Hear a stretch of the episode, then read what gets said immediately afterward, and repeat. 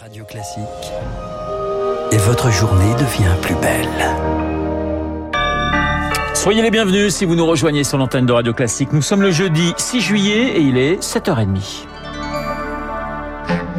La matinale de Radio Classique avec Renaud Blanc. Et le journal avec Lucille Bréau. Lucille, Gérald Darmanin sur le grill du Sénat après les émeutes. L'heure est au bilan après une semaine de violence urbaine. Le ministre de l'Intérieur était auditionné par la commission des lois de la Haute Assemblée. L'occasion de faire le point sur les dégradations. 12 000 véhicules incendiés, 2500 bâtiments pris pour cible, dont 105 mairies. Victoire Fort, il est aussi revenu sur le profil des émeutiers. L'exécutif prépare le coup d'après, les mesures éventuelles pour éviter que les mêmes mots entraînent les mêmes violences. Gérald Darmanin. Je veux ici vous dire que le président de la République a demandé au garde des Sceaux et à moi-même de faire très rapidement une étude sociologique pour savoir qui sont ces personnes. Moins de 2% des émeutiers étaient connus des services de renseignement. Un seul fichier S. Combien font partie de l'aide sociale à l'enfance ou ont connu un parcours parental détérioré?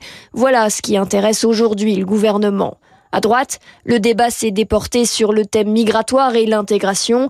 Jacqueline Eustache-Brignot, sénatrice LR. La plupart des gens qui ont été arrêtés sont français, d'accord, mais ça ne veut plus rien dire aujourd'hui. Ils sont comment français? Oui, il y a des gens qui apparemment pourraient être issus d'immigration. Mais il y a eu beaucoup de Kevin et de Mathéo, euh, si je peux me permettre. L'explication seulement identitaire me paraît très erronée. Est-ce qu'une explication sociale est la seule réponse? Je ne le crois pas non plus, ajoute le ministre. Quand la gauche agite un problème structurel au sein de la police française, il répond Est-ce qu'il y a à améliorer la formation? Sans aucun doute. Trois tirs administratifs, c'est pas assez. Faut-il mieux sélectionner les policiers? Très certainement. Le ministre pointe aussi du doigt l'effet de mimétisme des réseaux sociaux difficilement contrôlable par les forces de l'ordre. Il faudrait donner à la police des yeux pour voir et des oreilles pour écouter conclut-il. Victoire fort des émeutes qui ont donné lieu à l'ouverture de 10 enquêtes de l'IGPN, la police des polices et de l'IGGN sont pendant pour la gendarmerie, dont une à Marseille pour un tir de flashball, probablement responsable de la mort d'un homme de 27 ans. Et on le disait, hein, parmi les personnes interpellées, beaucoup de mineurs. Un tiers environ des gardés à vue avaient moins de 18 ans. La majorité n'avait pas d'antécédents judiciaires, pas de comparution immédiate pour eux.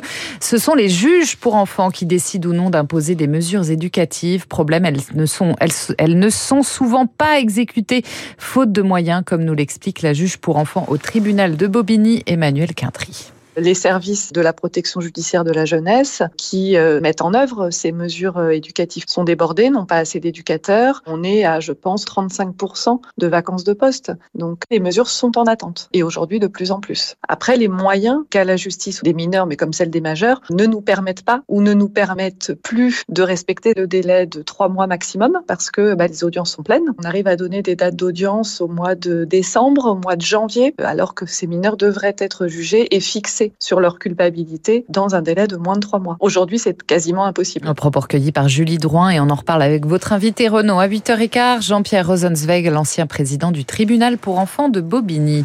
En bref, Lille, Limoges, Mayotte, Nancy, Metz, Poitiers, Rennes, les premiers résultats du brevet des collèges sont tombés hier soir. Ce jeudi, ce sera au tour des académies de Paris, Créteil, Besançon et Versailles. 7h34 sur Radio Classique, puisqu'on parle d'élèves, des centaines d'entre eux se retrouvent sans affectation en filière professionnelle. Oui, depuis plusieurs jours, les syndicats alertent sur le manque de place dans certains lycées professionnels. Après avoir établi une liste de vœux, des élèves de troisième se retrouvent sur liste d'attente et doivent bifurquer vers d'autres filières à NAUO. En Ille-et-Vilaine, par exemple, 630 élèves se retrouvent cette année sans affectation à la fin de leur classe de troisième, en cause le manque de place dans certaines filières des lycées professionnels. Une situation injuste pour ces jeunes qui se battent pour trouver une orientation qui leur corresponde, dénonce Jean-Marc Cléry, secrétaire régional en Bretagne de la FSU, principal syndicat enseignant. Les jeunes construisent des projets dans leur devenir post-collège avec leurs enseignants. Ils rencontrent des conseillers d'orientation psychologues. Il y a un avis du conseil de classe sur les choix d'orientation. Et quand on arrive au moment de l'affectation, patatras. On ne peut pas demander à un jeune d'avoir travaillé son projet d'orientation pour qu'au final on dise à la fin, eh bien on est vraiment désolé, il n'y a pas de place pour ce que tu demandes et en trois minutes tu dois décider de tout à fait autre chose. Certains jeunes choisissent donc de redoubler dans l'espoir d'avoir la filière de leur choix l'année suivante, mais beaucoup se retrouvent par défaut dans d'autres sections, regrette Sigrid Gérardin, co-secrétaire générale du SNUEP-FSU, l'intersyndicale des professeurs de la voie professionnelle. Si on veut faire de la plomberie et qu'on se retrouve en gestion administration, il y a obligatoirement une déception avec un risque de décrochage accru quand on est déçu de toute façon. Cette question du choix de filière ne se pose pas pour les élèves qui vont en seconde générale ou technologique, car eux ont d'office une place dans leur lycée de secteur. L'éclairage d'Anna Huot pour Radio Classique. Fin du suspense au MEDEF qui succédera à Geoffroy Roux de Bézieux à la tête de l'organisation patronale. Réponse demain à midi.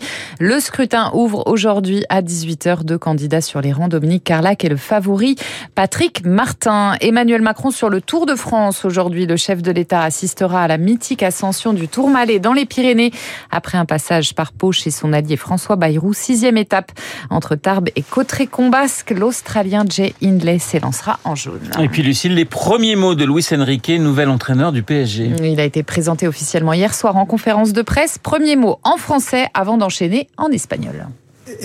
L'identité offensive, c'est non négociable. C'est ma philosophie de jeu. Si on pense qu'on ne peut pas jouer de façon offensive, on ne vient pas au PSG. Mon travail est de tirer le meilleur de mes joueurs, individuellement et collectivement. Luis Enrique, le nouveau, le nouveau, le nouvel entraîneur, pardon, du Paris Saint-Germain. On a zappé les mots en français, mais c'est pas grave. Oui, une conférence de presse retardée de plusieurs heures. Renault, des policiers de l'Office central de lutte contre le crime organisé attendaient Nasser Al-Khelaifi, le président du club, à sa descente d'avion pour perquisitionner son domicile. Perquisition dans le cadre de l'affaire des soupçons de trafic d'influence autour du club. Et puis la belle journée du tennis tricolore hier à Wimbledon, qualification du numéro 1 français Adrian Manarino chez les dames. Ça passe pour, pour Varvara Gracheva et Alizé Cornet, les deux françaises qui affrontent respectivement au deuxième tour la numéro 2 mondiale Zabalenka et la tenante du titre Ribakina. Voilà, ça semble sentir quand même le sapin pour les deux joueuses parce que en face, il peut y avoir de belles surprises. Il peut y avoir de belles surprises et il y en a toujours sur l'herbe de Wimbledon. Merci Lucie. La surprise, c'est qu'on vous retrouvera eh bien à 8 heures pour un prochain point d'actualité et un prochain journal. Dans un instant, nous allons retrouver notre spécialiste des questions internationales.